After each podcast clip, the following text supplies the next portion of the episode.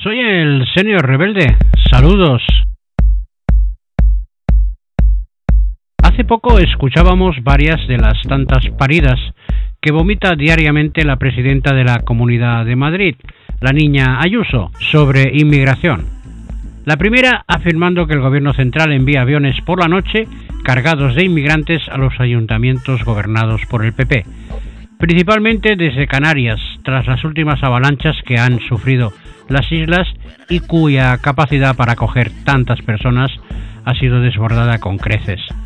Quizá la tala de árboles que está sufriendo la capital y ayuntamientos cercanos son la causa oculta de las mismas para que puedan aterrizar los aviones, no sé. Su memoria selectiva ha descartado este método utilizado por el entonces alcalde de Las Palmas y posterior ministro de Industria, José Manuel Soria, miembro de su mismo partido, cuando enviaba inmigrantes a Madrid en vuelos nocturnos. Bromas aparte, sin apenas tiempo de digerir esta parida, nos ha obsequiado con otra perla, conectando delitos diversos acaecidos en Alcalá de Henares, reyertas, agresiones, incluso brotes de sarna, y como digo, conectándolos con el centro de acogida de inmigrantes de la localidad y culpando a los inmigrantes de todo ello. Todo un discurso propio del Ku Klux. A 600 kilómetros de distancia aproximadamente, le ha salido a la niña Isabel una competidora de nombre Silvia Orriols, alcaldesa de Ripoll, localidad cita en la Cataluña profunda, nido de independentistas en su versión más heavy. Esta iluminada practica el mismo discurso y método que la madrileña en lo referente a inmigración, eso sí, hablando en catalán. Para esta individua, hasta los españoles que desean empadronarse en Ripoll son extranjeros. Su partido, Alianza Catalana, es la versión catalana de Vox. Incluso van más allá tras oír algunas de las declaraciones de sus acólitos y seguidores, además de simpatizantes.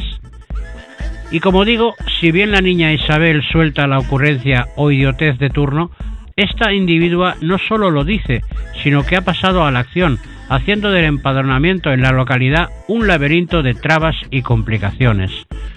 Un considerable número de residentes inmigrantes en Ripoll no tienen ni documentación ni acceso a los servicios públicos fundamentales como sanidad o educación, por lo que su situación es poco menos que insostenible.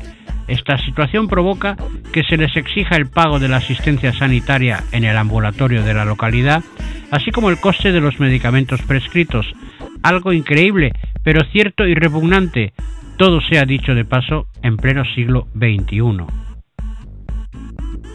La dilatación temporal de los expedientes, provocada a conciencia por esta sujeta, la única conciencia que parece tener, ya ha provocado la intervención de la delegación del Gobierno por estos retrasos injustificados, así como por la reconocida aversión hacia el colectivo musulmán. Su objetivo es la expulsión de inmigrantes sin más, una limpieza étnica que no duda en airear en sus declaraciones, como digo al inicio, similar a los de la niña Isabel. Resulta curioso cómo los extremos tienen conexiones comunes en lo referente a estos temas delicados, tratándolos como un problema que hay que liquidar de raíz, según su visión trasnochada y fuera de órbita. Solo falta que levanten sendos muros, tanto en Madrid como en Ripoll, emulando al desequilibrado Donald Trump en su cruzada anti-mexicana.